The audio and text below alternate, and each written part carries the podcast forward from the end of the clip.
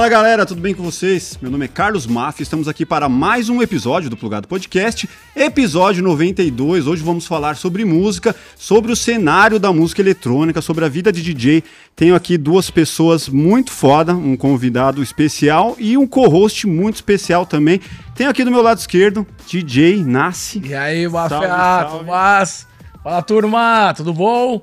Preparado? Pô, prazerzão, obrigado pelo convite. Incrível estar com vocês aí. Eu que acompanhando o sucesso aí do podcast. Eu que agradeço. Como que é? Mais de 20 anos na música 25 esse ano tocando. 25, pô, DJ e produtor. DJ produtor. Fala aí um pouco mais, o que que você tá fazendo de legal? Pô, agora eu tô cuidando lá do Café Hotel, com um bar aqui em Pinheiro, super legal. Eu faço a curadoria, eu faço, faço todos os artistas lá.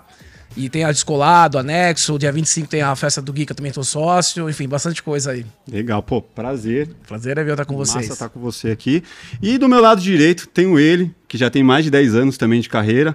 24 anos aqui, novão, já alcançando aí grande destaque no cenário da música eletrônica, DJ Pontifex. Salve, salve. Salve, salve, muito obrigado pelo convite. Animado para essa resenha, bate-papo, vamos que vamos. Bora. E tenho uma década a menos de carreira que você, tenho. É, você falou que você tem 25, 25 tocando. 25 tocando, eu tenho 25 de idade. e comecei com 15, então 10 anos de carreira. Incrível. Pô, que massa, velho. A gente já começa aqui tentando entender como foi o seu início. Como que. ah, aos 10 anos você começou a tocar piano, foi isso? Comece... Ou já teve. Com uns, uns 12 anos de idade, eu. A, a história, na verdade, foi o seguinte: minha irmã cantava e meu pai, ele começou dando aula de canto pra minha irmã, levando ela no estúdio e tal. E eu jogava bola, eu tava na escola, gostava de música, mas assim, música eu via no carro com os meus pais. Não, Uhum. não tinha né, um apego de você falar. Nossa, eu gosto tanto de música, eu quero trabalhar com, eu quero ser, eu queria ser jogador de futebol. Básico. Eu também. Todo mundo, né? Eu tentei, mas aí engordei e não deu, não deu certo. E aí eh, eu ia no estúdio junto, ele dava aula de piano pra minha irmã, eu acabava tendo meia hora de piano depois dela. Então eu comecei tocando piano Seu pai é eu, músico, então, pelo jeito. um- a- apreciador de música. Ah, é? Não- nunca fui músico. Uhum. Mas aí começou assim com uns 14, 15 anos, começou a ter aquelas matinês, house party, quando a galera começa a beber e pô, coisa, e eu, e eu acabei me envolvendo, assim, eu, eu gostava das festas e, e eu acabei entrando de promotor numa dessas festas, vendia ingresso pra galera da escola, era um jeito assim também de você participar do negócio. E numa viagem eu comprei uma mesa de DJ que eu também não fazia a menor ideia, aquela época do Virtual DJ, Sim. então eu baixei no, no computador, passava de uma música pra outra, LimeWire, baixava a música. Então, assim, bem experimental, assim. não- Uhum. E aí foi come- fui começando a, a visualizar, assim, a, a cena. Eu fui... A primeira, primeira vez que eu vi um grande espetáculo de música eletrônica foi no show do Black Eyed Peas, aqui no Morumbi, que o David Guetta encerrou. Não sei se ele encerrou, abriu, mas ele tocou... Lembra o ano que foi isso? Cara, acho que uns 10, 12 anos atrás, talvez. 2012, 2013. Por aí. É.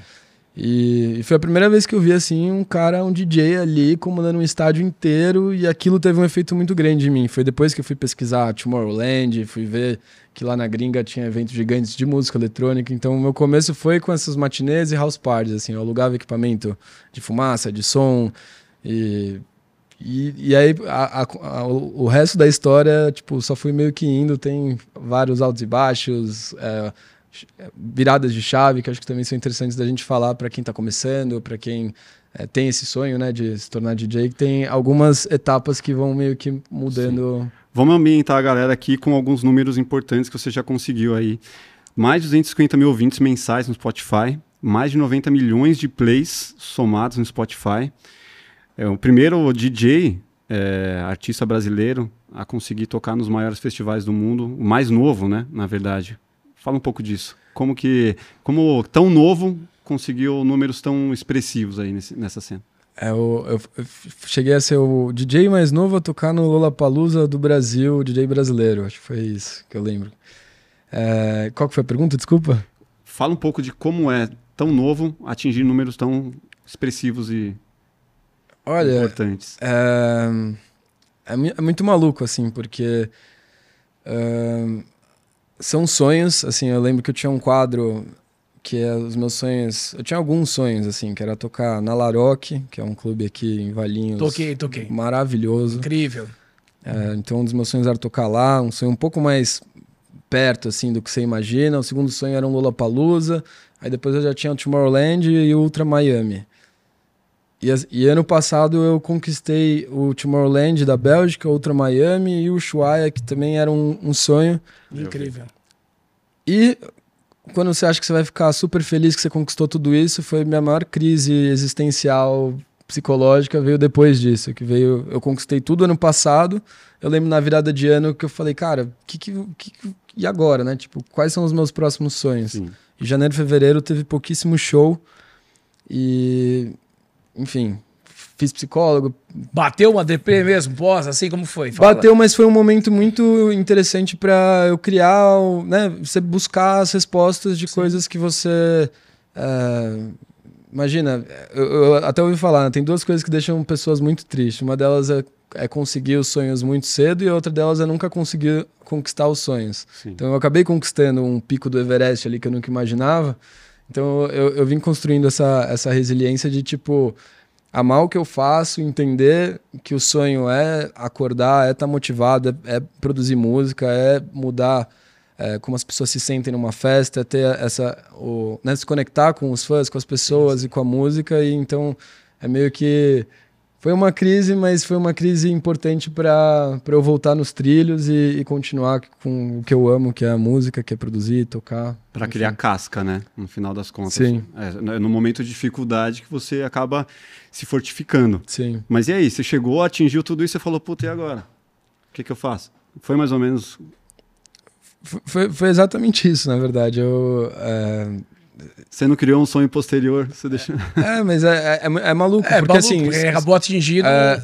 como DJ tocando, ele participou dos principais né, festivais. Então, imagina, para um moleque novo com 25 anos já atingiu o que ele atingiu, incrível, né? Parabéns, mas para ele administrar isso, né? É, é pouco tempo para tanto sucesso. É, é, e merecido. Mas imagina a cabeça dele, fala, pô, e agora? Que, da onde eu vou tocar? Sim. Mas qual que é o seu, a sua meta, então, agora? Então, as metas, elas... Você trabalhou isso no psicólogo? É, não. As, as metas, ela, elas vão mudando. É, hoje em dia eu tenho metas que são muito mais relacionadas... É, bom, se desenvolver, o Brasil é gigante. A quantidade de eventos que a gente tem aqui, a quantidade... É, inclusive eventos fora do Brasil. Então hoje eu estou muito focado para continuar terminando minhas músicas, produzindo, estar tocando, melhorar o show. Uhum. É, também tem uma questão aí de projetos sociais, assim, que eu acho que você, quando você constrói muito uma coisa como um artista, é, um artista pop talvez até mais, mas um DJ também, você, cara, é, é o tempo todo jogando energia para você. Ah, por que, por que, que no meu rider? Por que, que isso? Por que, que minha música e aí você vê uma hora e fala, meu, e aí, vamos. Né? Acho que um negócio que faz bem também pra gente é poder ajudar as pessoas, assim, e tem muito, muitas pessoas talentosas, então assim, eu não falo por falar, mas uma das minhas vontades é direcionar é, pra poder ajudar outras pessoas e, e, e, construir caminhos com que essas pessoas possam realizar os sonhos delas também dentro da música. Legal. Acho que aproveitando, Moff, tendo do, do, do assunto que a gente tá, na minha geração e a geração passada, era muito difícil a gente ver os DJs fazendo turnê, tocando lá fora. Era pouquíssimos DJs, né? E a gente agora veio de uma leva, ainda bem, tanto aqui no Brasil, os DJs dominando, fazendo festival só com DJs brasileiros e os DJs lá fora, né? Conta um pouco pra gente como foi esse, esse convite, esse acesso a tocar no Ultra, no Tomorrowland, no Chua, enfim, como foi esse, essa dinâmica para você chegar nesses clubes, nesses festivais também. Sim, eu há uns, uns quatro anos, três, quatro anos atrás, eu assinei com a Entourage, que hoje é a minha agência. E o Guga, que é um dos sócios de lá, ele acompanhou a tour do Martin Garrix há muito tempo atrás, quando o Martin Garrix estourou Animals no Brasil. E ele viajou no, no mesmo jato com o Martin, conheceu todo mundo, então ele ficou muito próximo do time deles. E quando eu entrei na agência, uh, a gente estava tentando entender um pouco o meu perfil, meu posicionamento, ah, como que a gente, né, as músicas. E ele sabia que eu era muito fã é, do Martin Garrix, que meu, meu estilo de música é um pouco assim, esse estilo mais para cima, um pouco, de certa forma, mais internacional, assim, né, na época. E, e aí a gente selecionou algumas músicas minhas para mandar para a gravadora deles. E aí a gente acabou assinando uma música, que foi a Feelings, que inclusive foi escrita pelo Sandro Cavazza, que é um dos compositores do Avicii, aí o Ziba entrou para cantar. E esse foi meu primeiro, primeiro lançamento por lá, e desde que eu abri essa porta É, acabei lançando outras músicas, todas as oportunidades que vinham da gravadora eu aproveitava. E hoje em dia as gravadoras é um negócio muito importante que elas elas não são mais uma plataforma só de lançar e conseguir as playlists no Spotify. As gravadoras, elas, elas podem, te, algumas gravadoras, as boas gravadoras, elas vão te abraçar e vão entender o seu projeto mais 360 para encontrar oportunidades. Então, no caso da gravadora da Stamped, que é a gravadora do Martin Garrix, eles têm esses palcos uh, no Tomorrowland, tem o palco no Shuai e tem o palco no Ultra. Então, foi Através... exatamente por aí que eu consegui tocar nesses três, nessas três festas, né? Porque o Shuai é um, um, um clube. Então, é isso. Acho até legal, né, esse papo, porque a galera que tá assistindo aí, que acompanha, entender um pouco a dinâmica do um produtor. Né? É, porque antes o DJ era o DJ, não tinha muito lance do cara tocar, né? E hoje a galera vê que realmente tem que produzir e, e aonde chega, né? Onde abre o mercado você sendo produtor. Querendo ou não, ele foi muito mais através da música como DJ. Né? A galera conheceu a música dele, que abriu espaço para tocar em grandes festivais e em grandes clubes. Em que momento você falou assim, não, agora a minha, profiss... a, minha profissão é DJ? Agora tô, tô, no, tô no game. Quando eu tinha 17 anos, estava na escola ainda. Minha mãe, minha mãe eu, eu, estudei numa escola bem difícil. Meu último ano, eu, meus últimos dois anos eu terminei na Mobile aqui em São Paulo, que é tipo, as pessoas querem só entrar na Poli, na, fazer USP e tal. E eu tava lá no meio. E eu já tava produzindo, eu lembro que eu já tive um suporte do Nick Romero, que era um DJ do Tomorrowland. Eu Sim. tava com 16 anos na escola, eu ouvi que ele tocou. Então, assim, eu queria sair logo da escola para chegar em casa e produzir, já fazer minhas coisas. Era meu sonho mesmo, já, já tava nisso. Já era nerd da cadeira, que ficava é. produzindo em casa. então, assim, eu lembro, você falou disso, eu lembro que minha mãe foi na escola ter uma reunião dos pais. E tinha um gráfico, assim, gigante com as profissões. Então, a maior parte queria ser é, sei lá, administra engenharia, administração, medicina, né, né? Aí tinha 1% lá DJ. E eu era meio do contra, assim, então em vez de eu botar música, tá, eu botei DJ. DJ aí minha mãe, minha mãe até cutucou a mulher do lado e falou: ah, meu filho ali, ó, 1% na escola. Mas é muito interessante, porque assim, o, o, mundo mudou muito, né? Então acho que hoje em dia é, o que me fez seguir muito essa carreira também foi descobri o que eu queria ser o melhor, né? Tipo, ah, pô, vocês gostam de audiovisual, de cinema, você não vai querer ser o melhor em administração, em engenharia. Você vai fazer o curso de arquitetura, mas você não vai desenhar tão bem que nem os caras que vão ficar madrugando, que Sim. vão procurar melhorar. Que tem na veia, né? Então, acho que esse é o meu maior uh, incentivo para as pessoas que acho que elas, elas sentem que elas gostam muito de alguma coisa, mesmo que vá fazendo na paralela, entender que é o drive para ela fazer aquilo é o que vai fazer ela ser melhor naquilo e não que ela faça outra coisa. Obviamente, tem várias outras questões complexas, mas enfim. Mas e os seus pais? De boa? Não, ele quer ser DJ. Ah, isso é vai... é legal pra geração sua. Como foi lá em casa? Olha, meus pais, graças a Deus, são super uh, mente aberta, mas ao mesmo tempo, minha mãe sempre bateu na, na, tecla, cara, você tem que ter faculdade. Teve uma cobrança ali. Teve uma cobrança, meu pai, tipo, vai, faz o que você quiser, faz o curso, se joga, né. E eu fiz um pouco dos dois, assim. Eu estudei um ano e meio de administração de empresas. Uhum. É, e eu pegou, falei, de, pegou DP em todas? Peguei DP, não ficava lá na aula, não participava de nada da faculdade, não ia pro barzinho, sabe? Tipo, ia, fazia. Sim. Puta, muito chato. Eu fiz ciências contábeis também dessa mesma pegada, né? Nossa. De não gostar. É, porque é, a, a, galera não entende que administração envolve contabilidade, envolve teoria das organizações, um monte de coisa que você acha que. Enfim. Sim. E aí eu falei, mãe, é, posso pegar seis meses para tentar só música? Porque isso é uma outra dica, assim, se você quiser fazer, sair bem na música, não dá para você fazer na paralela. Talvez você estoure uma música, mas assim, é muito raro. Então é. você, você tem que ter... E ela falou, você vai ficar seis meses, só que você vai ter que acordar todo dia é, às 8 da manhã, você vai ter que fazer academia, você vai ter que fazer algum curso, sei lá o quê. Eu falei, não, tudo bem. aí foi isso, esse pacto. E aí deu esses seis meses, eu tipo, já tava ganhando dinheiro, já tava. Né? E aí eu nunca voltei atrás. Que massa. E qual a atitude dentro desse, desse período que chamou a atenção de alguém que fosse te levar para um festival, levar para uma gravação?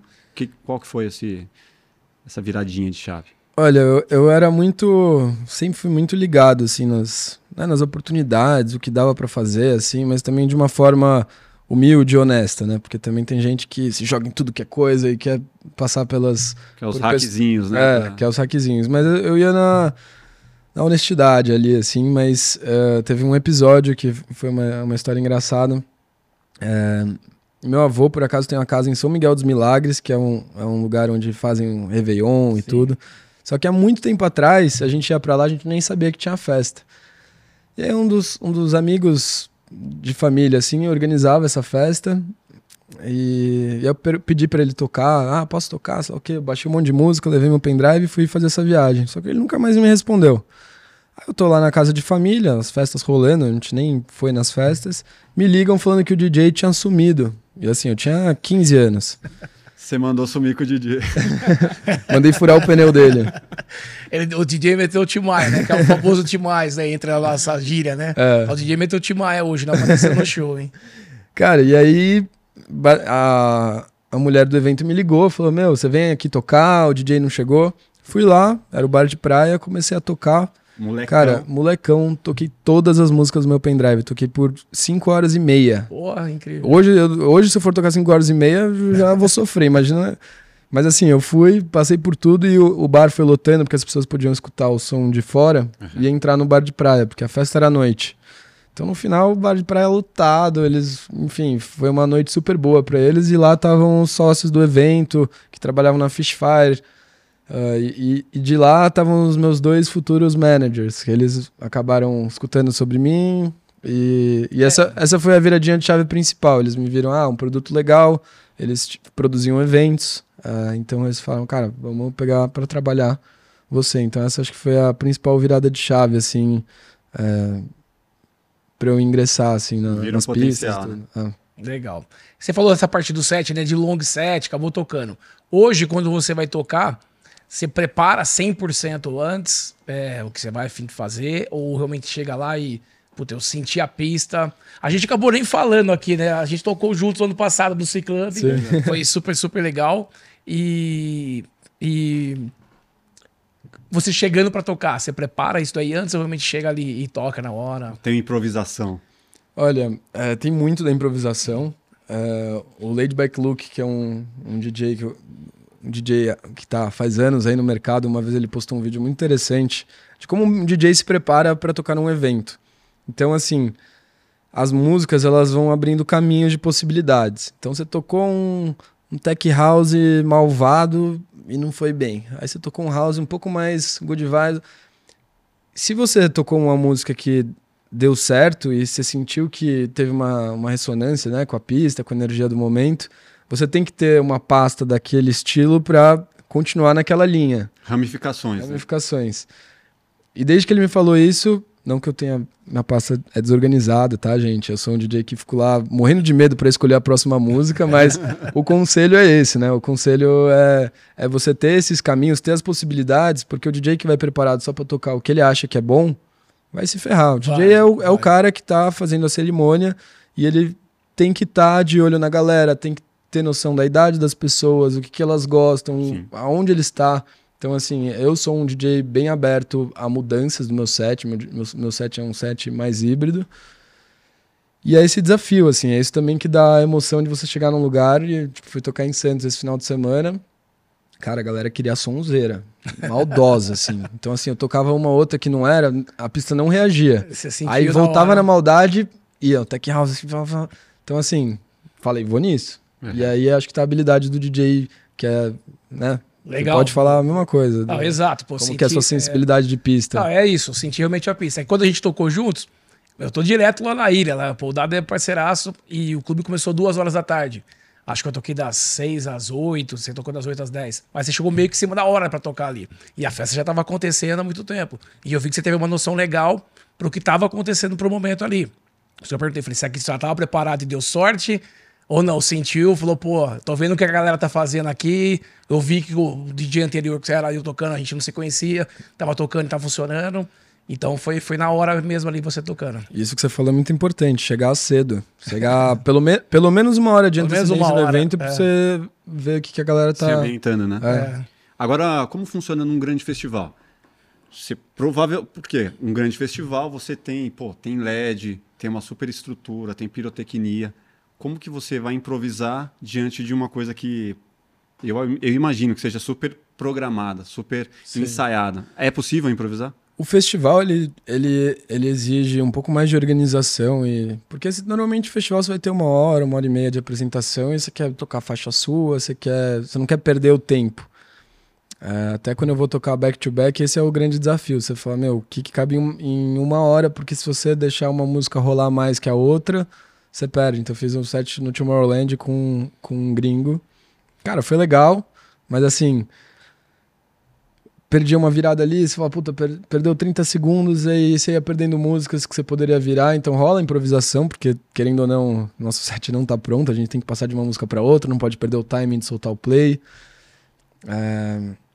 O que, que o DJ faz, né? Tem aquele meme da menina chorando lá. O que, que o DJ faz? Ele aperta botão, ele sei lá o quê. Então, assim. A DJ... teoria do pendrive, né? É. o cara tá ali com o pendrive, mano, ele vai botar lá e dar o play. Respondendo essa menina, o DJ ele é, ele é o mestre de cerimônias lá. Ele tá é, né, é, orquestrando todo um ambiente com a música que ele imagina, com o gosto dele, mas ao mesmo tempo improvisando para reagir com a galera. Então, às vezes, ele vai botar um filtro para pra galera cantar, às vezes ele vai falar, meu, essa música, já deu dessa música, preciso passar rápido. Então, assim, é, o bom DJ é o cara que tá atento, o cara que tá de olho na pista, e aí não passa por estilos musicais, por gêneros, a gente tá falando, né, do profissional ali, atento a essa minha... Tá vendo aí, né, galera? Ó, dica incrível, mas é isso, exatamente o que ele tá falando. O DJ é. toca pra pista e sentindo ali o que tá acontecendo prepara antes, que nem você falou, festival, realmente né, é sete mais curto, a gente se prepara ali para o que vai estar tá acontecendo.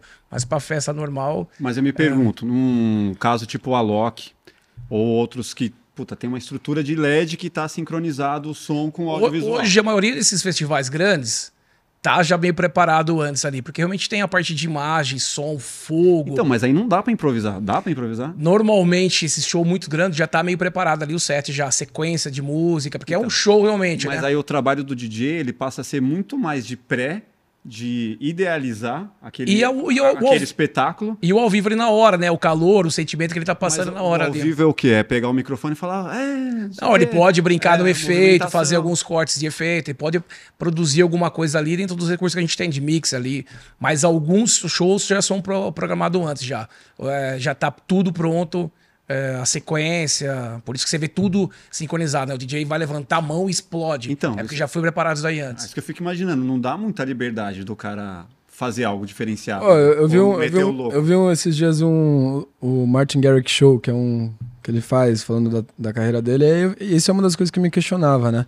Mas a ordem da, das músicas dele, ele vai meio decidindo na hora, só que daí tem a mesa ela tá conectada com o cara do vídeo e da luz. Então o time deles sabe quais são as músicas, ah, isso, mas isso. ele pode escolher não tocar uma, ele pode escolher, em vez de entrar essa de segunda, ele vai mudar lá. E na hora que ele dá o, seleciona a música, já aparece pro cara que tá no vídeo. É. Boa. Então, é como vocês têm aqui, também tem o pré ali, né? Uhum. A galera que tá por trás, ele tá acompanhando tudo.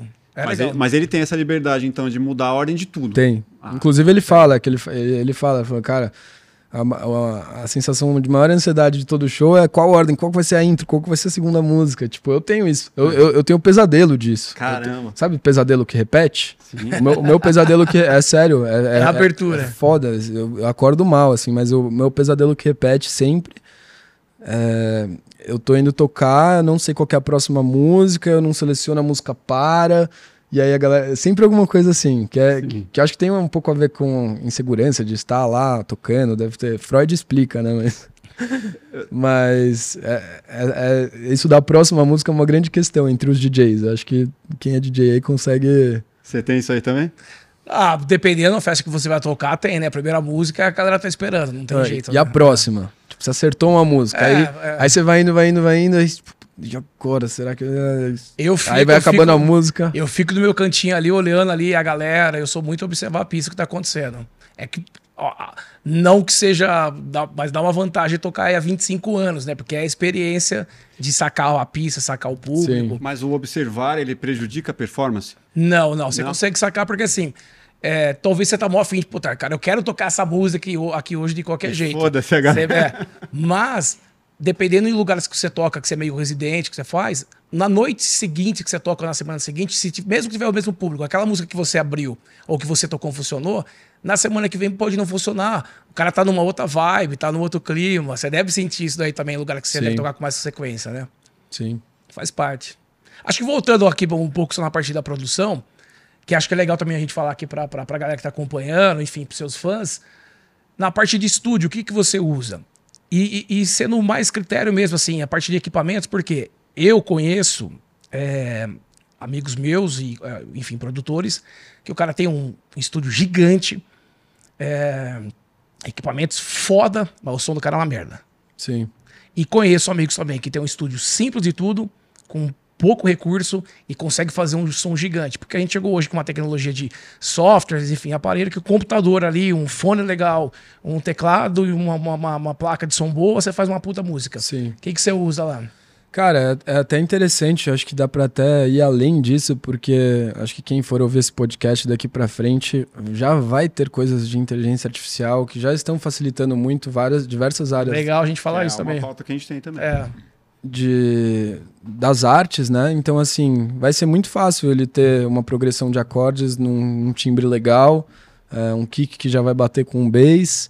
Então assim, mais do que nunca é muito mais sobre a ideia, sobre o sentimento, sobre a verdade de você estar produzindo e o, seu critério de adicionar um elemento ou não na música. Eu penso muito sobre isso, que às vezes a gente vai adicionando clap, hat, né? vai botando um monte de coisa na produção, Sim, vira uma salada vira uma salada perde o sabor. é, exatamente. Então, assim, ahn, tá, tá muito sobre a escolha. Sobre os meus equipamentos, cara, tenho meu computador, já comprei um monte de equipamento achando que fosse melhorar a qualidade da minha produção, nada. mas não. É, é, o que tem, tinha que mudar é a cabeça. Eu tô lendo aquele livro Roube como um Artista, vocês já leram?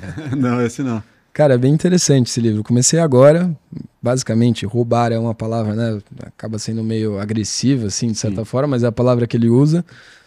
E ele parte do princípio que tudo existe, tudo, tudo já foi criado. Sim. O que a gente vai é, fazer é roubar como um artista. Roubar como um artista não é você plagiar, é você é, usar de referência, mas não só usar ele de referência, usar o que, que esse cara usou de referência para criar aquilo. Sim. Sim. Que que e aí ele, ele, ele traça diversas coisas que eu, eu tenho pensado sobre. Então, quem são os seus os seus ídolos, né? Ah, eu gosto de rock, minha banda favorita é SSS.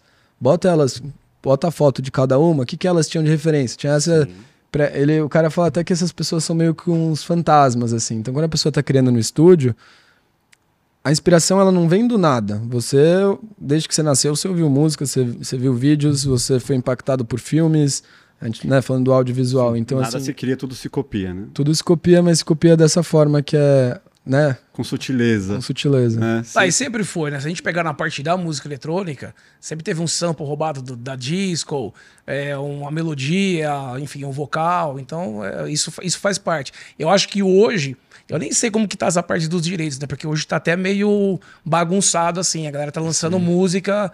Puta, a música é lançada, o cara bota uma capela em cima e lança como, como dele. Que é uma parte até ruim assim, mas hoje já tá mais. Enfim, eu vejo nos portais, a Beatport, Exorce, e fala, cara, como que lançaram isso daqui? O cara não tem direito disso daqui. Aham. O cara plagiou a música realmente inteira. Mas o, o que eu vejo na música e no audiovisual, o que vale cada vez mais é o critério, né? De quem está produzindo, porque, cara, ferramentas, eu falo aqui pra galera, galera de pós-produção. É, se você não tem o critério de saber o que, que você vai escolher, saber qual cara que você vai dar, saber qual que é o projeto como um todo, meu, você vai ficar pelo caminho, porque é, é- a execução está cada vez mais fácil. Então, inteligência artificial está em tudo. Tudo, né? tudo. Seja a criação de um texto, seja uma fotografia, seja num- numa arte, numa, numa capa. Então, tá lá. Agora, quem tem o critério para dizer se aquilo ali é bom ou não, é como, por exemplo, fazer vídeo com banco de imagem. Cara, você entra em banco de imagem, Shutterstock, tem lá 20 milhões de imagens disponíveis para você. Tá, você entra- se o cara não tem critério, ele vai entrar lá, ele vai pegar. Só que, cara, tem tanta coisa ruim no meio, Sim. de bastante. outras coisas boas, que quem não tem critério vai fazer uma obra ali, tipo, sem pé nem cabeça. Total. É E que aí você pegar o Dali, o chat GPT, se você não digitar a coisa certa, não Exato. sai. Não vai, vai sair Vocês- uma coisa. Eu fiz outro dia, ah, um carro da Volvo do futuro. Mano, você acha que o cara, eles vão vir com a resposta assim? Tipo, então Não, você vai tem que- elaborar tem melhor. que Mas, mas, mas indo nessa linha, já para fazer um pouco de polêmica, que, que você acha dos sites que a gente já tem já, que produz a música? Hoje a gente chegou num patamar de ter sites, tem plataformas que você vai lá e coloca o acorde que você quer, a nota que você quer, o estilo de som que você quer, e em duas horas a máquina gera uma música para você, você paga, essa música é sua. Como que era o nome daquele que você estava falando? Não, o anterior, até bom para quem tá assistindo, eu falei com o Meme, né, nosso mestre Meme aí da House, que eu sou fãzaço, um dos maiores que a gente tem no Brasil, meu amigão. Ele tá fora, tá da Itália, eu mandei mensagem para ele, que esses dias na live ele falou sobre um, uma inteligência artificial, que é até legal, não sei se você conhece, que ele e o Gui Borato estão usando, eles estão rachando, hum. é, enfim, a, a, a, a mensalidade. A lá, licença, né? A licença de master. O último álbum que ele lançou foi todo feito a masterização pela inteligência artificial. Chama lander.com. É, depois a galera pesquisa aí, lander.com. Foi dica do Meme, ele e o Gui Borato estão usando, inclusive pra, aí... Pra masterizar a música? Masterização. Você faz a mix lá, do dia que você gostou, de vez em mandar pro estúdio, mandar um profissional lá, um engenheiro que vai fazer a master, você manda para esse site, inteligência artificial te manda de volta, e ele falou que é incrível o resultado. Bom, é, realmente é porque eu, eu peguei o álbum inteiro do, do, do, do do último lançamento dele e ele falou que foi 100% feito nesse, nesse site. E aí, voltando, o que, que você acha dos sites que estão fazendo a música, né? O que, que você acha disso? O cara que não é produtor, né? Ele não tem. Né? Não é ele que tocou, não fez nada, mas ele vai lá e paga e lança. E pode ser que a máquina faça um hit, pode acontecer. Cara, é, é triste é, para os artistas. Assim, eu não quero ser a visão pessimista, né? Mas. Uh, ah, tem que dar os dois universos. Tem que né? dar os dois universos. Ah. Ao mesmo tempo, vai ser uma ferramenta importantíssima. Assim, em vez de você gastar 30 horas fazendo uma música, o cara que é o, um bom profissional, ele vai escrever lá: eu quero um hat loop. Uh, você não precisa nem ir num banco de sample, ele pode criar o sample para você. Sim. Eu quero um kick igual dessa música. Vai te mandar o kick igual. Você, vai, você, ia, você ia chegar naquele kick, você ia demorar mais tempo para chegar naquele kick. Então, assim, vai otimizar. Agora vão ter pessoas que vão utilizar isso para criar música, vão estar tá lançando música toda semana no Spotify, lançando no TikTok, fazendo trend e tal.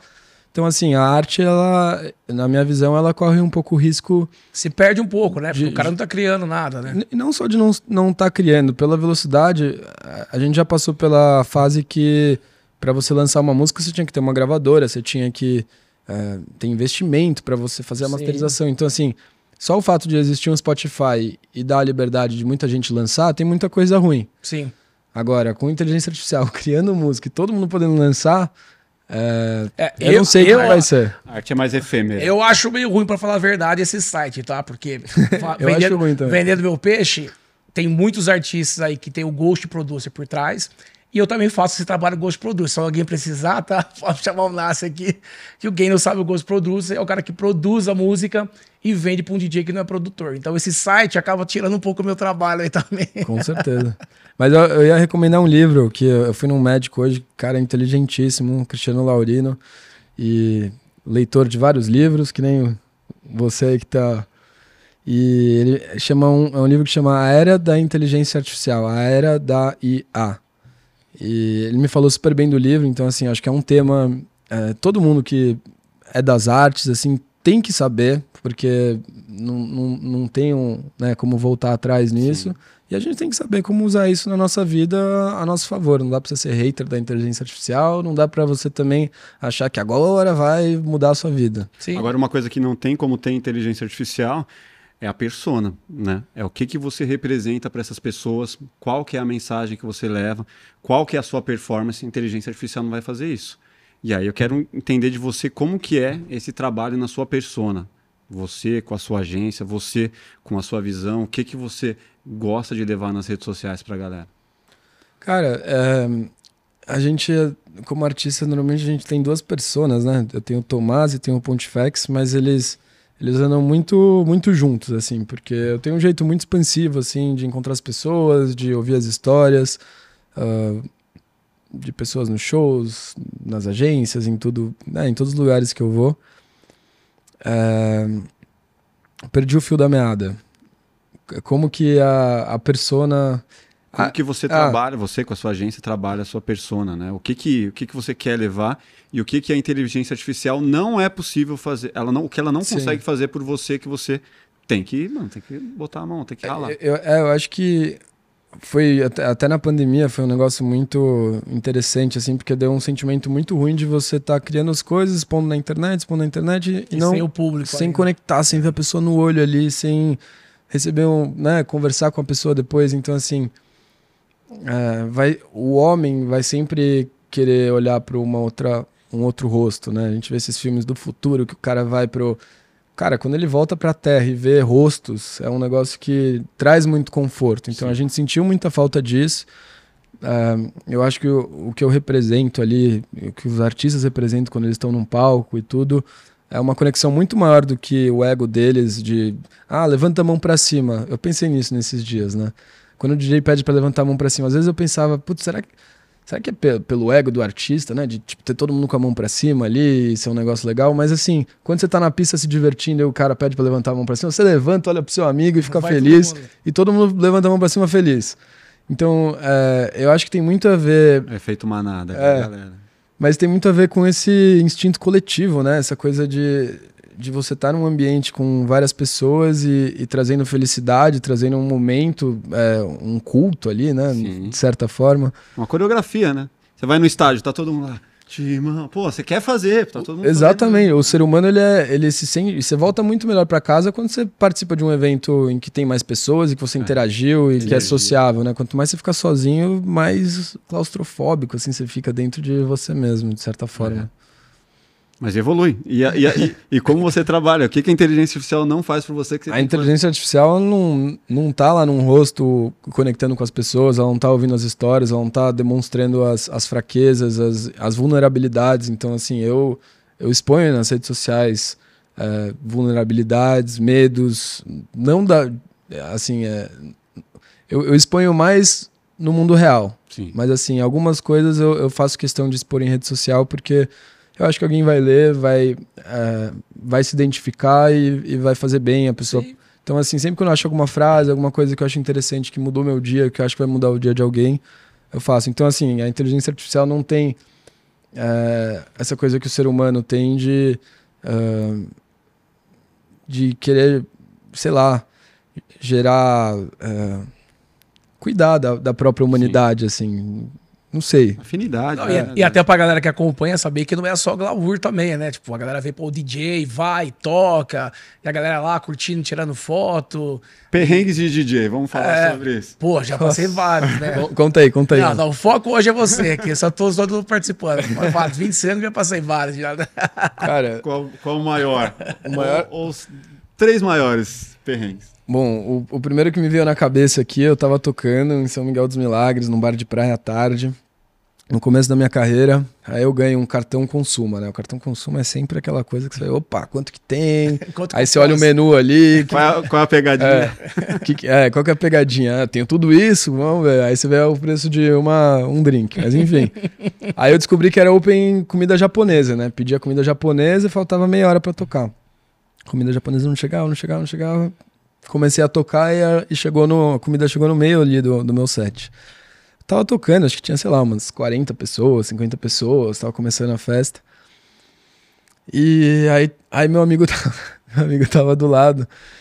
E aí o show eu vendo aqueles pacotinhos de plástico, que eu não sei, é sacola plástica, mini sacola plástica, tipo, meio parecia, um, sachê, parecia é. uma coxinha assim, uhum. de sacola plástica, com, com shoyu.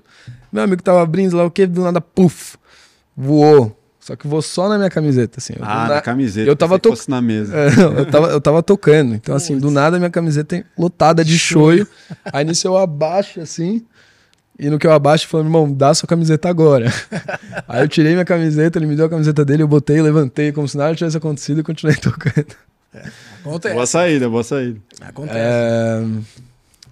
Outro perrengue. Conta um seu, Nasce. Conta ah, um tem muito, tem muito, tem muito, tem muito perrengue, cara. Chegar pra tocar e o rider não tá o rider que você pediu. Chegar pra tocar e o cara colocou, meu, é, rider totalmente diferente que você pediu. De dar pau no som. Já aconteceu bastante coisa. E já. de não chegar a galera? Você tá lá. Ah, já teve, né? Já toquei pra ninguém, já, né? já, assim, são 20. Ah, de chegada num lugar e. Mano, toca Tá aí, eu e o segurança, já tive, já tive, já. E toquei, já aconteceu, é, já. Isso tem que fazer, né? Ah, vou lá. Pra mim, uma é. pessoa e 10 mil, o tesão é mesmo. Mas já aconteceu, já aconteceu. Chega pra tocar e não tinha ninguém. Vai, cadê a galera? Vai chegar, não. Cara... Daqui a pouco, daqui a pouco. É, o mais legal é quando tem. Se tiver duas pessoas curtindo mesmo, é, é. legal. Às vezes você chega, tem 10 pessoas que estão meio assim, snobs e tal, não é tão legal. Mas se tiver. Que poucas... é o que eu fico pensando do cara no barzinho barzinho que tá tocando e a galera almoçando. Puta, Cara, é, é. Me dá uma tristeza, às vezes, de ver o cara tocando. é, Assim, ele tá tocando pra ele. ali. É, mas, faz parte, faz parte. Mas assim, ninguém tá nem aí, velho. É. É, meio foda, deve ser meio foda. É, meio foda. É meio foda. Mas faz parte, não É, tem o- jeito. O cara, é o trabalho dele, mano. Vai lá e faz um som. Tipo, a galera não. É, é, eu acho que você se acostuma, você cria uma resiliência, assim, com o que é o seu trabalho, né? Seu trabalho é chegar lá, tocar, né? É foda, mas assim, com certeza esses caras têm outros sonhos, estão produzindo um álbum que... É isso. E a galera não foi lá exclusivamente por conta do show dele. Ele tá ciente disso. Não, vai lá que você vai compor a cena. O seu som é mano, pra galera. Não, e tem, e tem som perrengue mesmo. Tipo, a galera acha que é tipo, só glamour. A gente perde festa de amigos pra caramba, a gente perde aniversário de Verdade. família.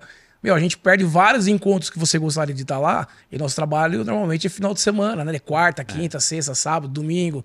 Então, quando a galera tá se reunindo, quantos aniversários eu já queria estar com a minha família? Natal, Réveillon, e tô trabalhando. né? Aniversário de mãe, de pai, Sim, enfim. os próprios amigos. eu- minha- os próprios meus amigos. amigos hoje são muito amigos da cena da eletrônica e que trabalham comigo, porque os meus amigos durante a semana Não não, existe a possibilidade deles irem tomar uma cerveja, tomar um sei lá o quê, porque É eles trabalham no dia seguinte cedo.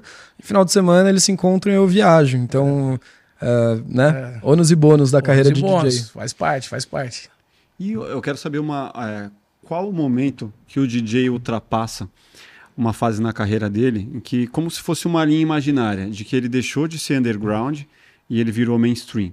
Porque tem muita gente que aprecia a música daquele cara enquanto ele não é famoso. Isso acontece muito no rock, no É punk. que, é que isso, Baf, acaba gerando uma outra uma, uma polêmica na pergunta. Porque o underground é um estilo. E a gente tem DJs famosos de underground que é tão famoso quanto o cara do stream. Então acho que a pergunta é um pouquinho diferente. Por quê? Porque, porque no underground, você colocou que uma pessoa não é famosa. Existe. Não, não é famosa, não, ele não é do grande público. Sim. É. Mas Acho que a ela- pergunta- mas ela, a mas pergunta ela que é uma gente- pessoa famosa. Ela é uma pessoa famosa. Ela Ela tem, é famosa num, num, num cenário muito menor, né? Quando vai para uma stream, E é aí, maior. é, é- é tipo assim, o cara ele toca em várias festas conhecidas, mas aí a partir do momento que ele recebe um convite, sei lá, vou falar de uma grande mídia, que da Globo, aí a galera passa a olhar pra Atinge ele Outro, outro... como, pô, aquele cara é um traidor do movimento, ou aquele cara não é... eu, eu acho que o interessante seria a gente falar sobre o que, que é o underground e o que, que é o mainstream, né? Boa, explica pra galera, o que, que, que, que é? Não que eu seja o dono da verdade, mas assim, é, para mim o, underground ele vem muito mais da contracultura do que da o que, é a contracultura? A música eletrônica ela era underground, a música eletrônica inteira era underground quando ela começou. O que, que era o underground? Era você é, tem até um, um filme, um- um- uma série que fala disso, assim, mas as pessoas se juntavam, era, era muito mais os pretos. Eita, estão me ligando. Deixa eu botar aqui no. O que, que, é, que, que era o underground na época? As pessoas se juntavam para escutar música eletrônica em lugares que eram até meio proibidos. E era a contracultura dos Estados Unidos era muito mais pretos se juntando Sim. no lugar, ouvindo música eletrônica. E aquilo era uma, um escapismo da, do que rolava na época. A música eletrônica era coisa de marginal, de drogado, de. Então, é, isso era a contracultura na época. Agora, passando para hoje, muita gente, muitos DJs falam: ah, eu gosto de Tale of Us, pra mim. É, os caras são underground, o Art Bat é underground. O que, que, que que é o underground hoje? Continua sendo, de certa forma, a contracultura. Não é mais o estilo de som. Total. E os Que caras já estão mais train, né? Porque os caras tocam em grandes festivais, palco gigante, que não tem nada a ver com. A... Eu entendi o lado que você está colocando, mas Sim. já mudou essa, essa linha imaginária aí, como o Maf perguntou. É, e, e é, é, é, é doido, assim, não dá pra determinar exatamente quem é um DJ underground e quem é um DJ mainstream. Mas se for pra traçar exemplos, vai, por exemplo, o Vintage, quando ele começou, ele vinha de um movimento underground. É, ele vinha produzindo um deep house numa época que era do EDM, então assim... É, ele foi contramão total da época. ali. Contramão total. E aí teve a época dele que ele chegou a ser mais comercial, que acho que foi onde ele também al- alçou novas, novas coisas na carreira dele, lançando músicas em português, vocais mais acessíveis. E hoje talvez ele caminha para um caminho mais underground, sendo Sim. vintage. Então assim, é, aí tem gente que vai falar, ah, você gosta do vintage, você é comercial, ah, você gosta da... Tipo, não é isso. O, o... Vai é, ter, é, vai é, ter, é, é, é, é, exato. polêmica é que nem, ah, eu gosto de techno. É, que- Qual que é um técnico que você gosta? A pessoa vai falar um deep house. É que nem o CD, é, o digital e o vinil. Eu sou da geração de vinil, eu amo vinil, mas tem a polêmica de alguns caras, ah, o DJ de verdade tem que tocar com vinil. Eu acho baboseira. Amo vinil e adoro ver um DJ tocando com Sim. vinil. Mas o cara tocar com o digital, enfim, a, a maneira que ele tá tocando, pra mim, não, não é o que eu vou ali justificar se o cara é bom Total. ou não. É. Então eu diria hoje que o underground ele, ele vem do- dos movimentos, né? Então se, se tá surgindo um movimento de DJs que estão tocando determinado estilo, juntando uma galera, a galera não usa tanto celular, ele não vai botar um telão escrito com o nome dele, não vai ficar postando muita foto da imagem dele, todo dia fazendo selfie no Instagram. Então tem uma, um posicionamento underground versus um posicionamento mainstream, que não vai pro estilo musical. Pelo menos essa é a visão que eu tenho hoje dessas dessa vertente, né? Porque o mundo hoje também as pessoas gostam de todos os estilos um pouco, então É, Mas você se vê mais no mainstream? eu sou total mainstream. É, né? Maravilha. Ah, pro- Aproveitando um gancho, que você falou do vintage, é, pô, sou fanzaço. Eu acho que meu, é um moleque que, que tem que todo mundo bater palma e, e incentivar e, E ter orgulho de e ter ter orgulho, um brasileiro. porque, meu, o trabalho que ele faz como DJ, como produtor, eu acompanho desde o começo lá atrás e aonde ele chegou é surreal. É orgulho pra gente, assim. É, eu acho que não é só a época, o Vintage que é um pouquinho mais velho, deve ter 30, 32 anos, é um pouquinho mais velho que você. Que eu peguei também esse começo que ajudava. A gente tinha o MySpace. Acho que você não chegou nem a usar, nem sabe o que é o MySpace? Sei, sei, mas não usei. Mas era a nossa, a nosso é, stream ali de música pra postar e mandar pras gravadoras. Você pegou o SoundCloud, com certeza, né? Ainda? Ainda, que infelizmente deu uma caída, né? Ainda tem ainda. É, tem, pô, eu amo o SoundCloud. Ah, o SoundCloud ainda tá em é, alta. é, não, deu uma caída muito grande por causa do Spotify, Sim. enfim, mudou porque era, era, era só o SoundCloud, assim, era muito legal. Isso te ajudou também bastante, que o Vintage teve uma, uma, uma, uma fase muito boa do SoundCloud de atingir realmente ali os artistas. Uhum. Ele fez o empenho lá de gastar uma grana, comprar os seguidores, tinha uns morrados no meio lá. Tem uma, mas, tem uma história, né? Nesse... é, porque comprar, ninguém sabia naquela época lá, né? A gente era uma geração e a molecada nasceu no meio do computador, né? E ele já surgiu com aquele monte de curtida, um monte Teve de um plays. tráfego pago ali, Teve bem, um gráfico, bem um teve, tinha uns morra, uns morra no meio lá. Mas é talentoso e tá aí, deu certo ali o investimento. Lógico. O SoundCloud ajudou? Qual que foi as plataformas que, você utilizou pra pra atingir como set, música sua, pros amigos aí escutar, fãs? O SoundCloud até hoje é um grande aliado meu, assim, porque ele me permite soltar remixes não oficiais É, lá. isso é muito legal. É, dá para os DJs baixarem as músicas no SoundCloud, então se vocês forem no meu SoundCloud aí tem remix é, do Alceu Valença que ele não liberou, tem remix do Another, daquela Relax My Eyes, ah, então assim, bem legal, escutei. Obrigado. Bem massa. A galera vai baixando, então assim, ainda, se- ainda é uma grande plataforma. Obviamente queria ter tudo unificado, né, num lugar, mas YouTube e SoundCloud continuam sendo plataformas muito boas, até para se relacionar com os DJs, assim. Show. Agora, para eu entender, né? Eu que não tenho conhecimento sobre o universo eletrônico, você pede autorização para um artista, sei lá, igual você fez Luiz Gonzaga, pede autorização para a família para poder fazer uma versão, ou você faz, manda e aí depois eles autorizam ou não para você poder publicar. Como que é o processo de trabalhar com canções famosas? Acho que independente do tamanho do artista, é muito mais fácil você ter o remix já pra você mandar uma versão bem boa pra família, pra gravadora, pra quem para quem for que tiver que autorizar, Uhum. Do que falar, ah, eu quero remixar. Porque às vezes tem sempre chega alguém que fala, ah, consegue passar o contato e tal, Eu falo, mas que, que música que você vai mandar pra ele, sabe? Já manda pronto. Já. É, então tem umas coisas que assim, fala, corre atrás, faz o remix, baixa a capela. É, se você não tiver a capela, você consegue baixar a música em site remo- removevocal.org, você tira a voz, Você tira hoje em dia. remixa, e aí depois você tenta descobrir é, a gravadora. Normalmente editora. na mão de gravadores daí, né? Gravadora que toma conta. Sim. É, tem, tem os direitos autorais e os fonográficos, né?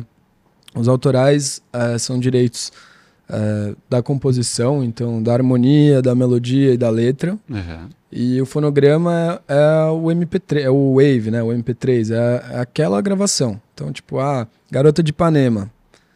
Tem a, o fonograma, tem vários fonogramas, mas tem uma obra autoral daquela. E aí você precisa conseguir autorização normalmente dos dois, assim, por isso que cover é um pouco mais fácil hoje em dia, porque você consegue a liberação só autoral. é, a pessoa vai ganhar em cima da- do remix que você tá fazendo, só que ela vai botar outra pessoa pra cantar. Hoje tá meio bagunçado. Mas também tem o caso aí de produtores que fez sem autorização nenhuma, bombou a música e aí depois entraram no acordo e lançou ela oficialmente, assim. Sim, Já teve, já tem música, muito já- isso. É, é. Tem Porque aí isso. vira um potencial. É, porque ficou muito bom realmente o remix. Aí a gravadora, enfim, quem tem os direitos ali, falou: não, vamos lançar isso. Tá no mercado já, viralizou, o cara não colocou pra venda. O cara que de repente coloca no SoundCloud pra galera baixar gratuitamente. Os DJs começam a tocar e vira um hit. Mas aí todo mundo ganha. Normalmente, falando assim, quando o cara faz a música sem autorização, ele joga no SoundCloud da vida lá pra galera baixar free. Não vai ganhar nada, Não vai ganhar beleza. nada. Não, não, Só que a música depois? toma, aí todo mundo continua ganhando, aí começa a ganhar. Aí quer é o merca- aí é o melhor dos mundos, é, né? Porque- Acontece também isso daí. Pô, isso é muito legal. É. Mas assim, e o outro processo? De você trabalhar sem ter nenhuma base, sem ter nenhum beat. Pô, vou começar uma música do zero. Qual Uhum. que é o seu processo? O meu processo ele é bem variado. É, acho que quando envolve voz, é, eu ajudo a compor as vozes às vezes, mas é, é muito mais refinando palavras, melodias. Então, normalmente eu trabalho com um cantor que é, às vezes tem uma progressão de acorde, uma ideia ali eletrônica, e o cantor faz um top line em cima, às vezes nem cantando letra, mas só nananana. Sim. Aí a gente vai meio que afunilando assim até chegar num, num produto e ir pro estúdio. E aí a gravação, ah, vamos de novo essa palavra, vamos de novo aqui esse take, vamos. Então, assim, é um, é um processo longo. É, às vezes as ideias surgem mais rápido, às vezes tem músicas que você não consegue finalizar, meio que eu falo que é um quebra-cabeça que você não resolve. É, mas é isso, às vezes a resiliência ali, você. Mas você depende obrigatoriamente de um vocalista externo ou você também faz vozes? Qual que, qual que é a sua participação efetiva na, na, na composição de uma obra? Assim? Sim, tem. A, a minha participação chega a ser mais a produção inteira, então, desde a da produção do beat, é, dos acordes, dos timbres, A seleção de quem vem pro projeto, né? seleção de quem vem, é, é, acaba sendo um, o produtor musical, ele também acaba sendo isso, né? O- o- antigamente, né? O cara que é o maestro da, daquele fonograma. Então ele violino, vai gravar ali, aqui.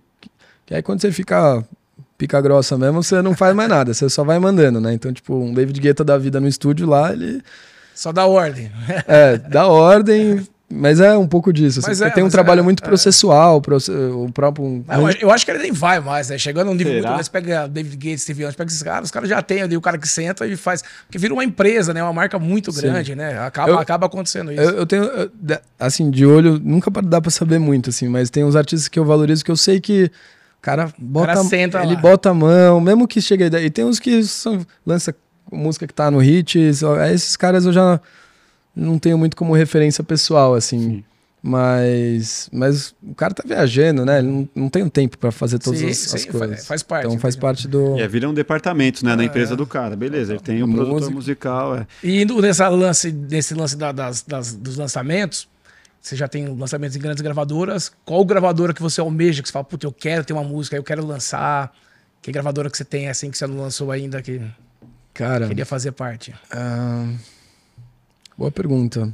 Acho que eu não. Ai, tá vendo? Atingiu já tudo. Metade daquela vai falar, "Ih, é verdade.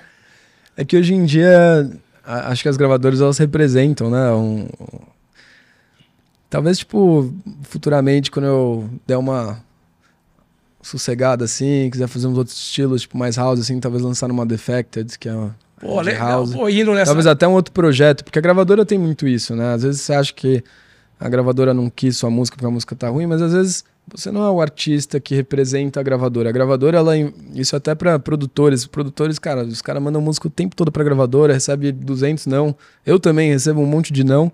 E muitas vezes, se não, não é porque a música tá ruim. Às vezes vai ter uma gravadora e vai achar do caralho a música. É isso. É só Mas um a- momento também, né? Mas imagina, por exemplo, a gente é da gravadora, a gente, ah, vamos abrir uma gravadora de house. Ah, qual que é a nossa pegada de house? Não, é house mais de Londres, é mais sei lá o quê. Então assim, a gente vai ter um estilo, da- tem gravadoras que são mais abertas, que ah, querem achar o DJ que tem mais números, mas tem as gravadoras também que tem um, um conceito por trás. Show. Então, Bom, incrível. E aproveitando a parte do defect que você falou, o Vintage lançou, e aí vai duas perguntas, né? Bom, já você respondeu que queria lançar. E ele lançou em vinil, que aí vai pu- puxando um pouco minha sardinha, né? porque eu sou um colecionador, amo ganhar vinil, meus amigos sempre presentei no meu aniversário com um disco, viu, ô Posete? Aniversário já sabe já, né? Você tem, você tem, planeja isso daí? Pô, eu quero lançar uma música minha em vinil, porque acaba atingindo um outro nicho do mercado, né? A gente tá numa sessão muito grande nos discos, voltou, nunca morreu, mas agora tá, voltou muito Eu forte, né? sabia que dava pra lançar ainda. Cara, tá, tá, É. tipo, os discos valendo uma bica, assim, Cara, valendo, é, é, disco, é caríssimo pra você fazer, é, né? é caríssimo pra fazer e tem disco, pô, é, é, a, legal, a parte legal da coleção é que tem disco que você tem que não reprensou. Então, quem tem, tem, saiu tiragem menor. E vale uma, tipo, vale fortuna. Tem disco que vale, tipo, 5 mil, um disco, uma música, 5 mil reais esse Sim. disco. Chega nesse, chega nesse nível. Você tem essa, Cara, essa não, vontade? Eu, eu tenho uns vinis em casa, acaba sendo. é, quando você não vive, eu acho que. Eu não vivi isso, né? Então. É, é outra, outra. Então, A pra, geração pra mim não tem é. talvez o mesmo significado. Não tem o apelo Eu gosto, mas acho que eu não. Mas também não tem essa pretensão de falar, pô, eu queria lançar. Que nem o Vintage lançou pela Defect e lançou. Ah, em acharia vinil. irado ter um Irado. vinilzão com alguma música. Acho que é lindo. Um vi- Vinil é uma, é uma peça linda, né? então, assim, acho que faria sim. Boa, bacana. Animal. Cara, agora preciso fazer aquela pergunta que você tava com medo. A pergunta que eu não sei a resposta. né? Ah, Vai, o que é- vier na É cabeça. uma brincadeira que normalmente a gente faz aqui, né?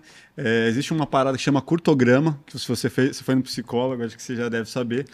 Então é, cara, o que você faz hoje em dia que você não gosta e o que você não gosta que você é obrigado a fazer. Não faz e gosta. O que eu faço, o que eu não gosto. O que você não gosta e faz por obrigação.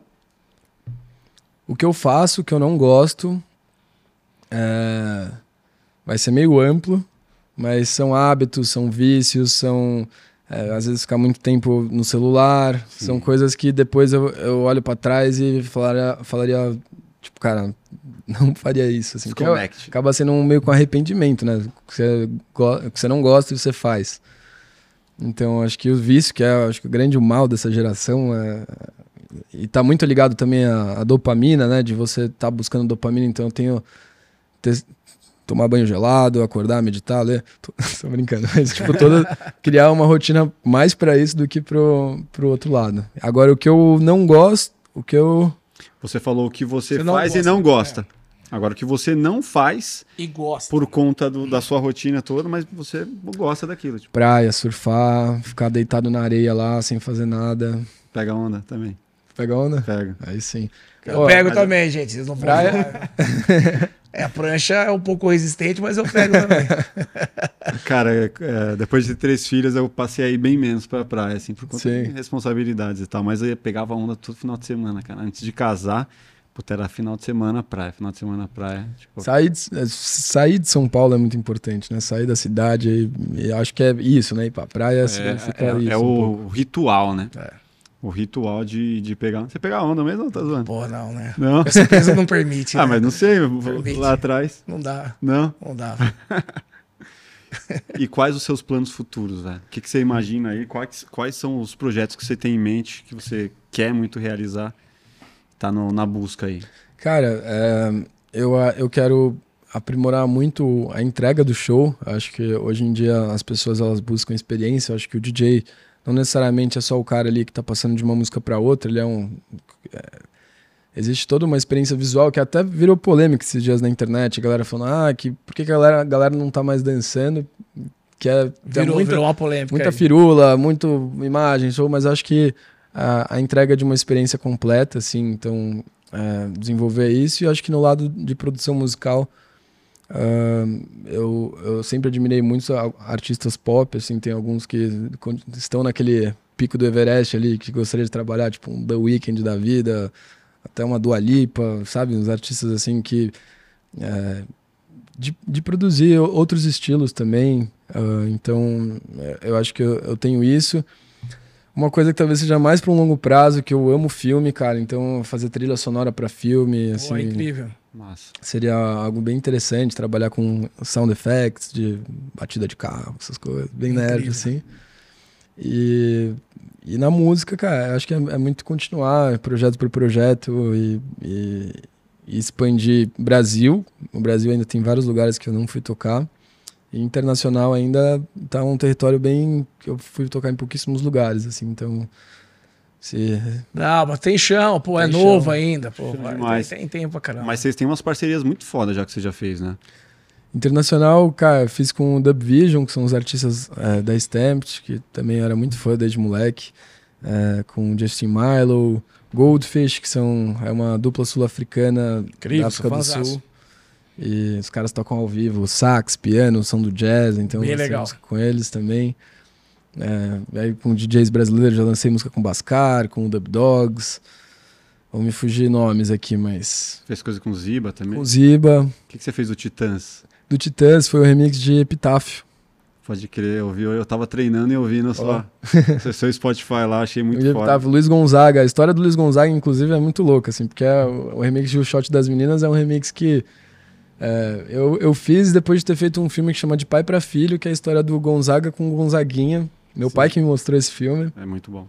E e aí eu, eu lembro da essa música na minha cabeça, né? Lá só quer, só pense namorar. Eu falei, pô, dá pra fazer um house, né? Eu tava numa viagem, fiz a música e foi muito maluco depois da gente ter conseguido. E aí do nada você entra no Spotify lá, lançou uma música com o Luiz Gonzaga, que já, já morreu. Incrível. Falecido, mas uma lenda aí, então. E eu fiquei brisando, né, ouvindo essa música hoje, pensando, né? Pô, acabou de passar a festa junina na escola das meninas. Falei, putz, se eu conhecesse há três meses atrás, eu ia falar para elas dançar essa música. Começar lá, tipo, o shotzinho ali, Sim. e depois música eletrônica. Tá, tá, ia ser muito foda. Falar, ó, o, o, pai, o pai vai estar com o cara que produziu lá, hein? É, então. Não, imagina isso. Tá a molecadinha ali, vestidinha, festa junina tradicional, e de repente, pô, muda o ritmo. Ia ser muito foda. Talvez isso aí fique famosa, famoso nas próximas festas juninas. Sim, o, o Alok tocou no. tocou esse remix no numa festa junina gigante ali pra milhões ah, é? de pessoas, né? Porra. Foi legal. Massa demais. Tomás, e pra galera que tá assistindo aqui a gente, que acompanha, que é seu fã, que tá aí vendo tudo que tá acontecendo na sua vida, que dica que você dá para quem tá começando? Fala, meu, tô aqui em casa com o meu computador. Hoje a galera não vai usar mais o Virtual DJ, né? Tem outros softwares. Que dica que você dá pra essa galera que tá assistindo a gente aí? É, eu dou essa dica aqui, ó. Foco. Fo e, é, e, e, e real mesmo, assim. Uh, por que, que eu falei do foco? Porque. Eu ia calhar o livro aí, não foi combinado, hein? É.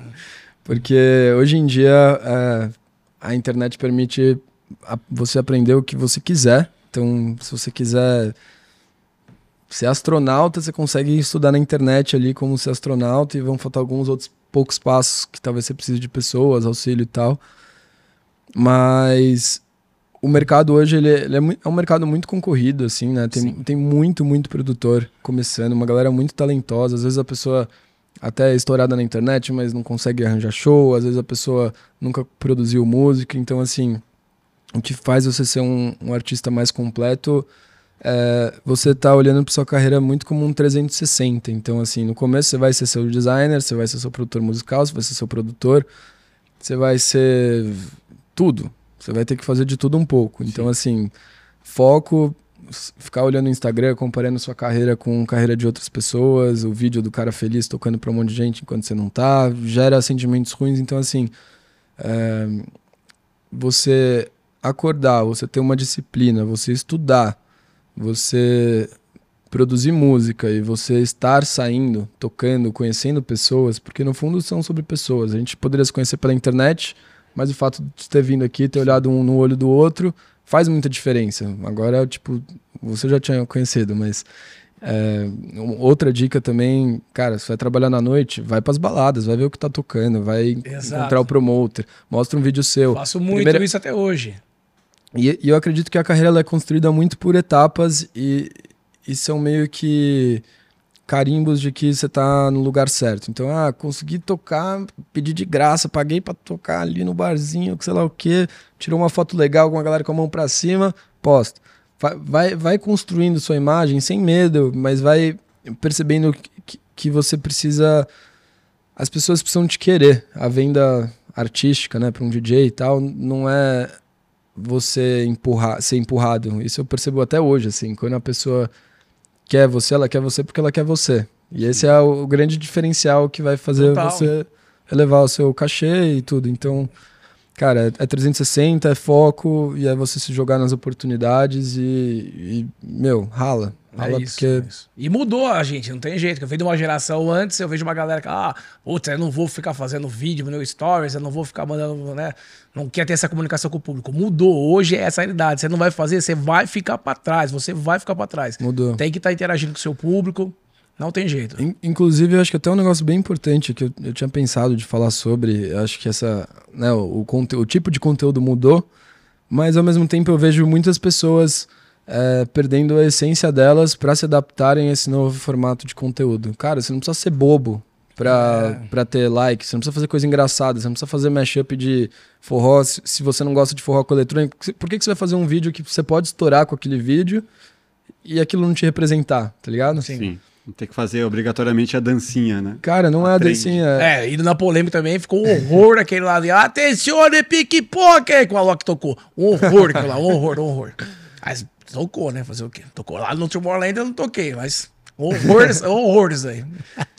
Mas é, entenda a sua essência, entenda é, né, os seus valores, as suas músicas, o que, que você gosta, crie conteúdos, adapte aqueles conteúdos. Eu tô aqui até com a minha social media que me ajuda aí. A gente vai direcionando muito pro que tem a ver comigo, porque o que não tem a ver comigo, eu, cara, puta, não vamos postar, não quero, não precisa, não precisa botar meme toda hora. Então, assim, a dica também pensa fora da caixa, mas também não vai virar o palhaço, porque você pode. Isso, isso vai te fazer mal no futuro. Você vai ter estourado um vídeo por ter ser, ser feito um palhaço. Sim. É o um meme só, né? Bom, não tem segredo, né? É foco e trabalhar. Resumindo, não tem. E não é divulgar é de uma forma inteligente. Sim. Né? É, Sim. Agora uma pimenta para vocês dois aqui.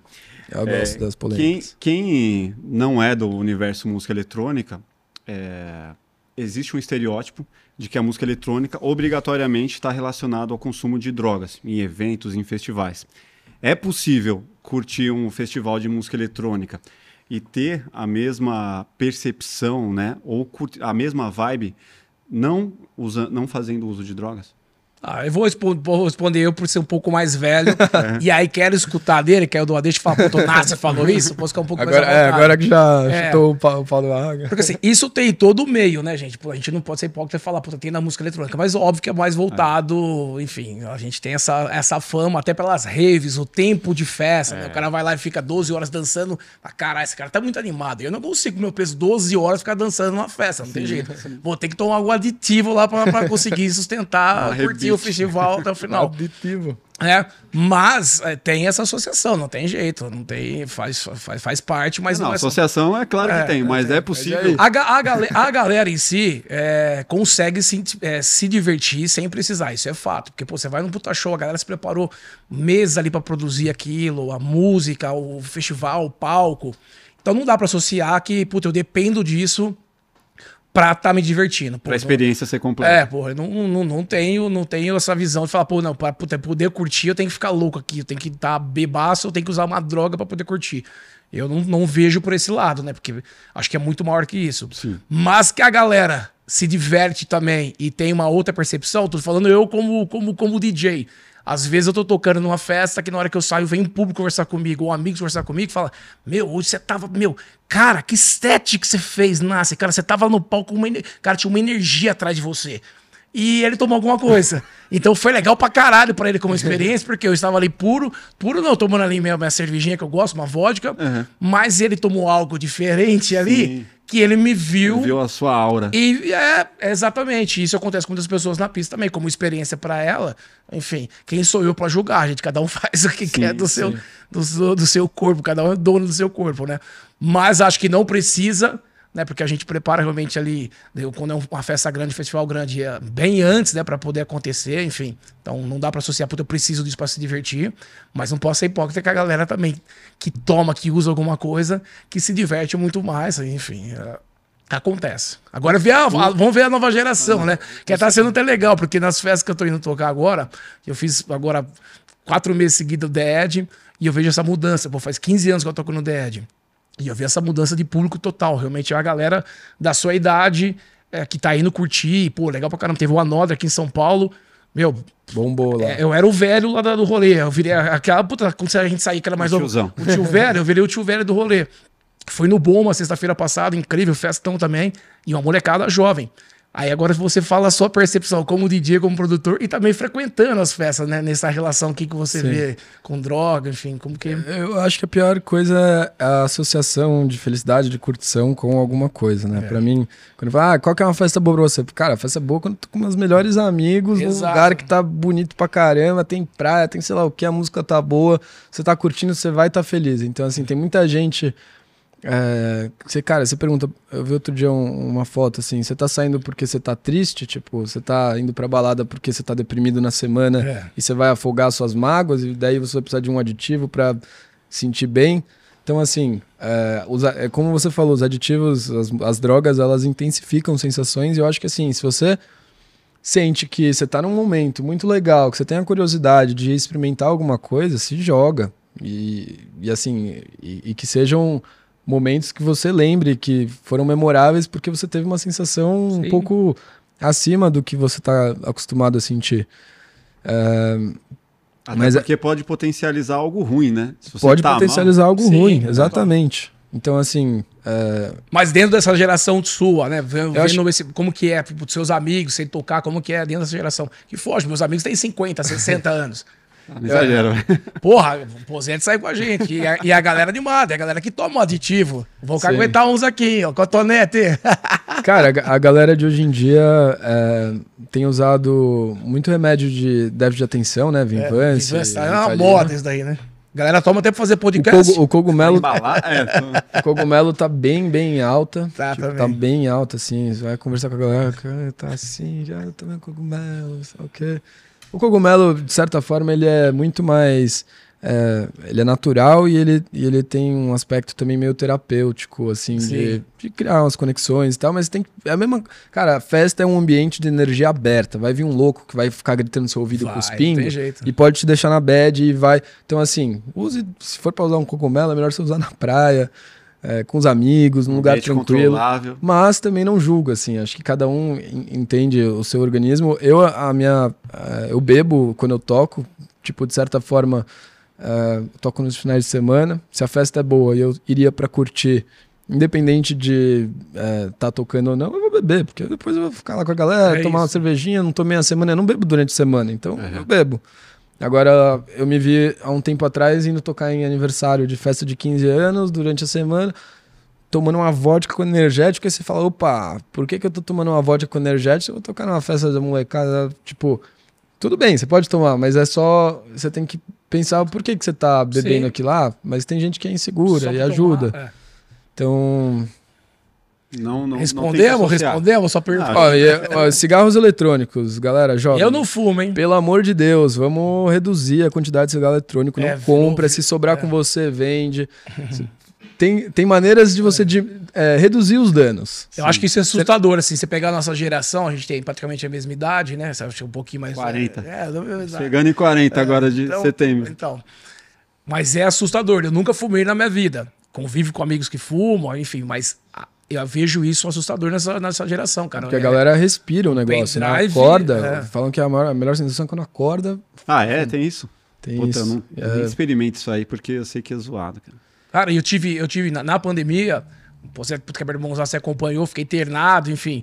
E meu pulmão, que fiquei, enfim, bem zoado. E a, e a, e a médica falou: você fuma há quantos anos?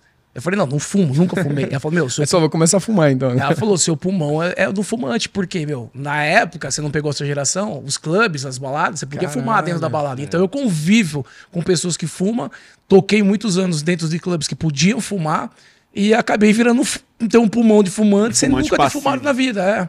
É Nossa. surreal, surreal. Foi assustador, né? Acabou o seu pulmão. Eu falei, caramba, eu nunca fumei na vida. Sim. E acabei me ferrando pelos outros, né? Mas olha, vale, a- vale a pena fazer promessa. Gente que tá. Que não é fácil parar de fumar. Assim. É, pô, deve ser, deve ser. Mas faz uma promessa com um amigo, ficar um mês sem um negócio. Você Às vezes você precisa ressignificar a sua relação com a droga, né? É. Enfim. E que, é, mudar o hábito, né? Porque você tá tão habituado àquilo ali. Mano, fica. Faz 60 dias de um novo hábito que aí você vai, mano. Vira, vira, Exatamente. vira natural, Vira né? a Isso, chave, é, é. vira- Agora tem uma pergunta aqui que a gente sempre faz. É, eu quero saber de você um momento importante, alguma situação, alguma lembrança do passado, que tem uma música marcante, que a gente possa alimentar a nossa playlist do Spotify com uma música que traga um significado legal pra você. Legal. Tem uma música que chama Insane, do Flume. É um dos primeiros álbuns dele. E, cara, essa música, mó viagem. Um vocal feminino e o Flume vai fazendo as. as Conhece o Flume? Não conhece? Não. Ele, Manja. ele é um artista mais de é, future bass. Ele é meio que, se for pra relacionar com ele, é um pouco relacionado ao Skrillex, mas um pouco mais, um lado um pouco mais pop, assim. O cara é um gênio, gênio, gênio, assim. Difícil você achar alguém que produza na qualidade que ele faz as- a- os efeitos e tudo. Então a música é uma viagem. E eu escutava ela, assim, é, não tem muito a ver com o eletrônico house, mas ela é mais um low tempo, assim, animal. Insane, Flume. Mas qual Boa. que é a memória afetiva que ela te traz? Cara, quando eu tinha uns 15, 16 anos ali, paixão amorosa, chorando no banheiro. É verdade. Paixão adolescente? Paixão adolescente. Amor não correspondido? Amor não correspondido. é isso aí. Pô, deixa pra galera aí a, as suas próximas músicas, os seus próximos deixa o nome da. deixa o nome da menina. Quem que era? Olha lá, você lembra? Aí, É, ó. olha lá. Não correspondeu, olha, ó. Podia estar no Timor-Leste junto com ele, o Shoah, perdeu. Ai, muito bom. As próximas músicas, eventos, o que, que você tem aí pela frente? Olha, é, essa sexta-feira, não sei quando vai ser lançado, mas provavelmente já Amanhã- vai ter sido. amanhã, Ah, né? Vai ser lançado amanhã? É. Então, perfeito. Hoje está lançando o Interstellar Remix. É Interstellar é, do filme Interstellar, a trilha sonora do Hans Zimmer. E desde, Pesado, hein?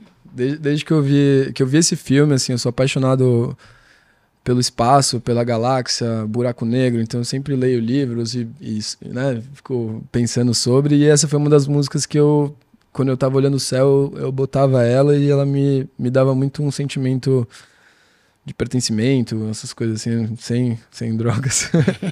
Mas, tipo.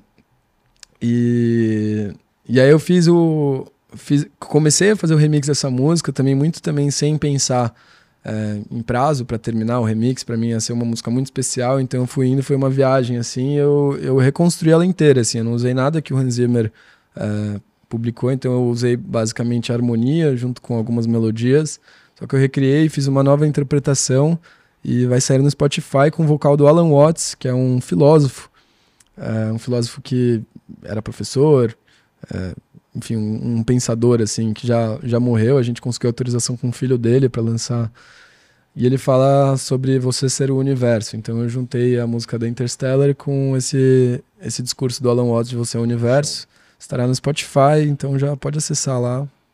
Animal. Interstellar Pontifex Remix. Pô, tem uns episódios aqui que você vai gostar, ó, do Marcos Pontes, astronauta, que já esteve Olha. aqui com a Oh, gente. incrível. Do Sacani, o do Marcos, Marcos Palhares, que também é, é um cara que, que já voou na estratosfera. Tem um, Caraca, meu sonho. É legal, velho. Pô, mas animal, velho. Obrigado Show. aí, muito foda. Parabéns aí por tudo que você representa. Deixe suas redes sociais para quem não te segue ainda. Bom, primeiramente, muito obrigado aí. Estrutura maravilhosa, papo incrível, resenha brabíssima. É, nas redes sociais estão todas com o Pontifex mesmo. P-O-N-T-I-F-E-X-X, Pontifex com 2X, Que é o seu sobrenome mesmo, né? Pra Que quem não sabe. que é meu sobrenome. Eu tive que adicionar um X a mais porque Pontifex é o. Pontifex é. É significa construtor de pontes em latim. É. Então o Papa, o, o Twitter do Papa é Pontifex, que tem a ver com construir a ponte entre o divino e o, o ser humano. Uhum. Então, Aí teve um X a mais, né? Porra, não dá pra ser mais famoso Não que dá, o Papa. Não dá, né? não dá. é o Papa. Eu falei, pô, que foda, cara. Eu, eu tava falando com a, com a social media. Esqueci o nome dela, desculpa. Pri, Com a Pri. Ela falou, não, o sobrenome. Eu falei, pô, da hora, velho. Pensei que fosse um nome artístico. Eu também achava, também achava. inclusive quando tem alguma. O Papa fala alguma coisa de aborto, de sei lá o que, chove DM pra mim. Ah, é, é? engraçado. Marca. Pô, Mas enfim. deixa o seu obrigado. também pra galera. Pô, primeiro, obrigado aqui pelo convite. Máfia Posete, prazer estar com vocês. Tá incrível o estúdio, parabéns. Eu tô acompanhando aí o podcast, as entrevistas. Sucesso. Daqui a pouco 100 episódios, né? Estamos 92. né? 92, tá chegando. E pra quem, pra quem não me segue aí, Nasce, N-A-S-S-I, tem uns pontinhos, mas só colocar Nasce lá, o Marcelo Nasce vai aparecer. E, bom, lá tem a agenda também. Amanhã vou estar tocando no, no C-Club, que a gente acabou se conhecendo o ano passado. Um abraço pro W, meu parceiraço lá de anos. É, hoje eu tô fazendo o, Dual, e meu brother Guido Felipe, lá no telefone Speak Easy, na Radoc Lobo. E, enfim, sempre tem agenda lá no, no, no meu, Spot, no, no meu Instagram, é só acompanhar lá. E o Café Hotel, que eu faço a curadoria, um bar lá em Pinheiros, Romário Cavaleiro 22, vá conhecer. Bar de House Music, todo mundo que você imaginar de house toca lá na casa lá. É incrível, eu esperando vocês. Animal. Obrigado, obrigado. Você que não tá inscrito ainda, vai lá, plugado podcast, todas as redes sociais, deixa o like, deixa o seu comentário, manda sua pergunta aí aqui pro Pontifex, manda a pergunta pro Nasi. Bora! Obrigado, até o próximo plugado podcast. Valeu, turma, valeu! Obrigado.